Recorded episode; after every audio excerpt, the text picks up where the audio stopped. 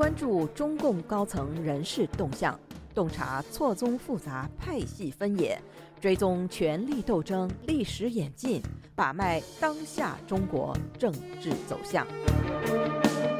请收听《夜话中南海》。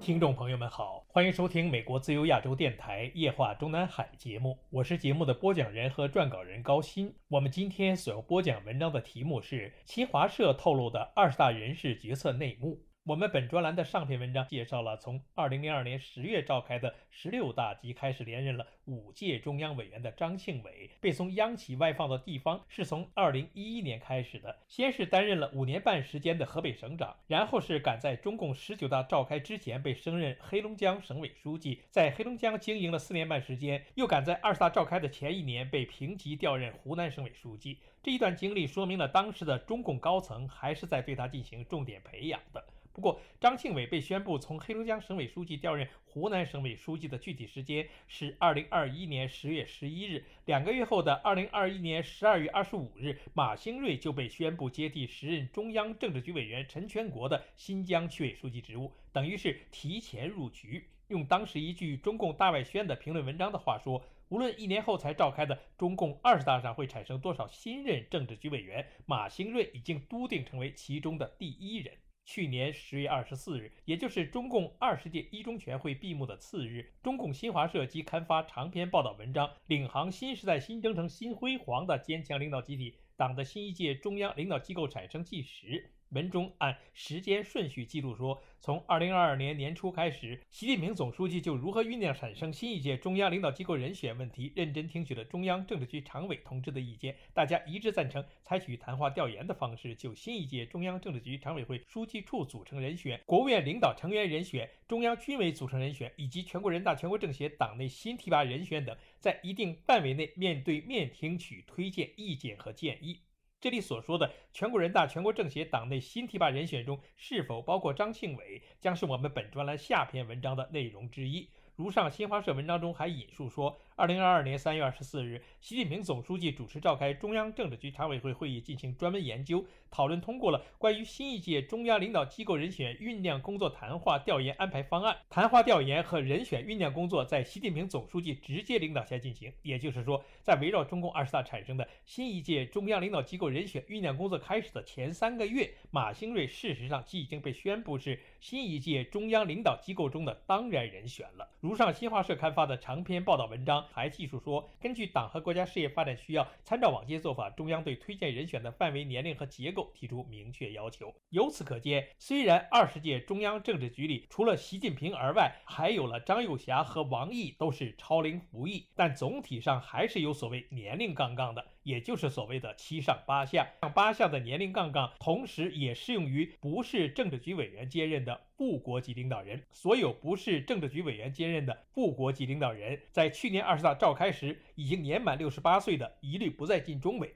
当然也不会在今年三月即将召开的新一届两会上被安排连任或者改任某项副国级的具体职务了。这个七上八下的原则，在被运用到当届的中央政治局委员是否连任的酝酿过程中，也被形容为七留八不留。十九届中央政治局委员里被七留的典型是一九五五年出生的蔡奇，被八不留的代表人物是一九五四年出生的尤权和韩正。当然，一九五五年以及之后出生者，从年龄杠杠角度有资格留，并不等于必须留。如上新华社文章中还说，党和国家领导职务不是铁椅子，不合年龄的也不一定当然继续提名，要坚持事业为上，根据工作需要、人选条件、连接情况和形象口碑，能留能转，能上能下，树立新时代鲜明用人导向。谈话调研中，许多谈话对象都表达了这样的意见。在此前提下，十九届中央政治局委员里。符合年龄但是却未被继续提名连任者共有四人，他们是一九五五年出生的十九届中央政治局常委，目前暂时仍任国务院总理的李克强和目前暂时还在位的全国政协主席汪洋；一九六三年出生的十九届中央政治局委员，目前暂时还在位的国务院副总理胡春华，以及1955年出生的十九届中央政治局委员、前新疆自治区委书记陈全国。如上四人中，李克强和汪洋在现有职务上都没有退居二线的余地。除非他们两个人在二十大上被安排连任政治局常委，并在此基础上一个改任全国人大委员长，一个改任国务院总理，否则就只能一退到底。如果安排他们两个人如同当年的华国锋一样，在二十大上只连任中央委员，反而是一种对犯了错误的同志的一种羞辱性的安排。而胡春华则是另外一回事儿。如果他在二十大上连个中央委员都没有继任，那前提必须是受到了党内处分。而安排他从中央政治局委员和国务院副总理的位置上转任表面上同级的全国人大副委员长也好，全国政协副主席也好，都不是一种处分，而是所谓工作需要，所以他自然会被安排在二十大上连任中央委员。如此说来，陈全国为什么未能如在他新疆自治区委书记位置上的前任张春贤一样，虽然不能连任政治局委员，但仍然还能在连任中央委员的前提下改任一届全国人大副委员长，哪怕是全国政协副主席，委实成谜。中共二十大后，外界舆论只顾为胡春华鸣不平，是因为他是十九届中央政治局委员里最年轻的一个，比新产生的二十届中央政治局常委会里七个人里的最年轻者还要年轻一岁。但是，与陈全国同龄的蔡奇在二十大上不但晋升一级，而且被同时内定接替王沪宁的副总书记位置，令陈全国敢怒不敢言。众所周知，陈全国曾经是习近平对新疆采取种族灭绝政策的一线总指挥官，长期坚守所谓对敌斗争的最前沿，并为此受到国际社会的制裁。站在习近平的角度，绝对是功不可没。我们曾经读到过墙内的一篇爱国贼的文章，居然把陈全国称之为铁血保护新疆汉人的千古功臣。而相比于陈全国的铁血治疆，即使站在维护习近平政权的角度，他蔡奇是何德何能？担任十九届中央政治局委员的五年里，治理北京的突出政绩只有一个：清理低端人口，真的是乏善可陈。而如果说五年多前的张春贤在中共十九大上出局的根本原因，是因为他在此之前的所谓柔性治疆的政策被习近平否定。那作为张春贤新疆自治区委书记的继任，陈全国铁血治疆之后的政治下场，怎么还不如张春贤呢？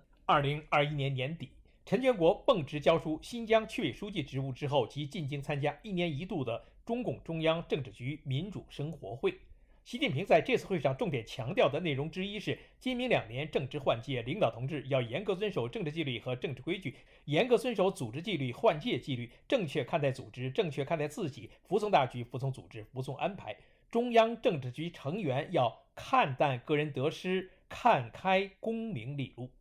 如上新华社的文章，领航新时代新征程新辉煌的坚强领导集体，党的新一届中央领导机构产生纪实中还说。在新一届中央领导机构酝酿人选和征求意见时，一些党和国家领导同志以党和人民利益为重，以对国家发展和民族复兴高度负责的精神，主动表示退下来，让相对年轻的同志上来，表现出了共产党人的宽阔胸怀和高风亮节。那么，这主动表示退下来的一些党和国家领导同志，具体指的是哪一些呢？首先，李克强的总理职务已经连任两届，依法不能连任，所以他的退下来并不是什么主动，而是被动。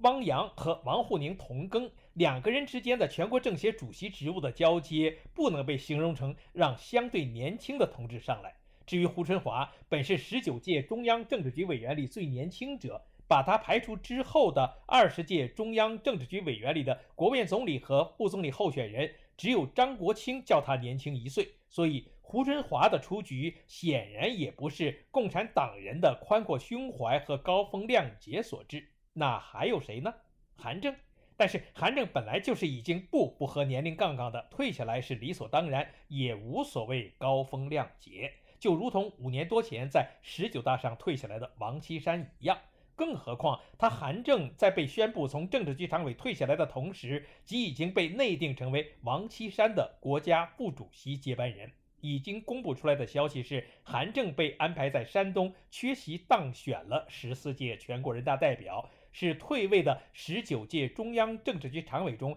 唯一的一个成为未来一届全国人大代表者，毫无疑问是复制了五年前的王岐山模式。在中共二十届政治局产生之后，韩正被宣布当选十四届全国人大的山东省代表之前，外界关于王岐山的国家副主席继任人选有多种猜测，但主要是集中在了栗战书身上。至于很少有人猜汪洋，是因为外界大都认为汪洋和李克强一样，都是习近平欲除之而后快的团派代表人物。其实，这些胡猜乱测的评论人都没有搞明白一个基本前提。那就是中共政权的所谓正国级领导人中，也就是七个政治局常委中，也还是有级别之分的。在七个政治局常委中，只有总书记兼军委主席，还有全国人大委员长，还有国务院副总理，还有全国政协主席是正国级领导人中的正职。其他三名政治局常委，无论是那个相当于。副总书记的中央书记处一把手，还是中纪委书记和那个国务院的常务副总理，都比前四名正职低半格。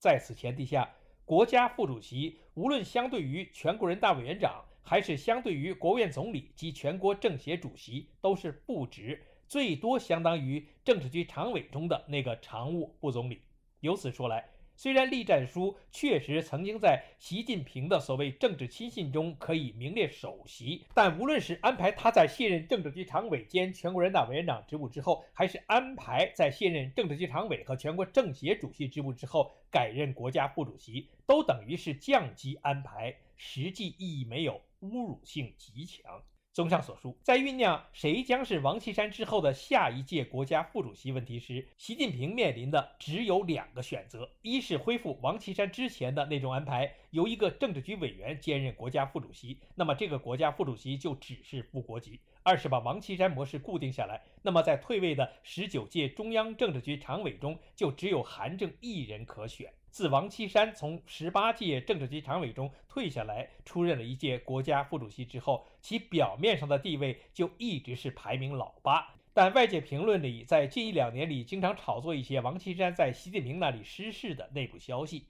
不过，我们前面引述的新华社的“领航新时代新征程新辉煌的坚强领导集体，党的新一届中央领导机构产生纪实”一文里，有这样一段内容，证明了在党内连个十九届中央委员都不是的国家副主席王岐山的实际政治地位的特殊。文章中说，从二零二二年四月开始。习近平总书记在日理万机的情况下，专门安排时间，分别与现任中央政治局委员、中央书记处书记、国家副主席、中央军委委员谈话。充分听取意见，前后谈了三十人。我们不妨计算一下，十九届中央政治局委员除了习近平本人是二十四人，不是政治局委员的书记处书记和中央军委委员是五人，再加一个国家副主席王岐山，正好三十人。也就是说，当时的习近平除了与王岐山面议或者说是密谋，也还以面谈的形式分别告知李克强、汪洋、胡春华和陈全国。要求他们服从大局、服从组织、服从安排。如上新华社文章的内容中，毫不避讳习近平对新一届中央领导机构的定于一尊。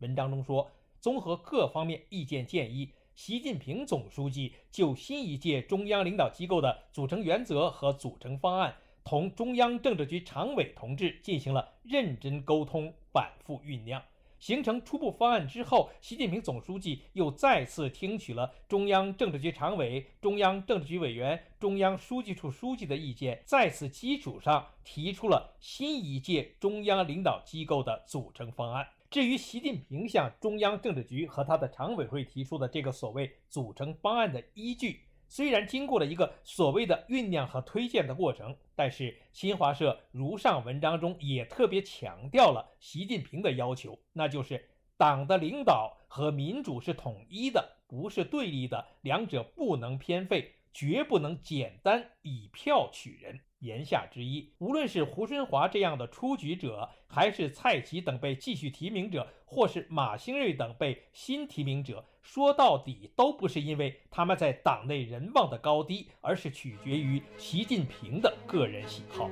听众朋友们好，我们今天的夜话中南海节目就播讲到这里，我们下次节目再会。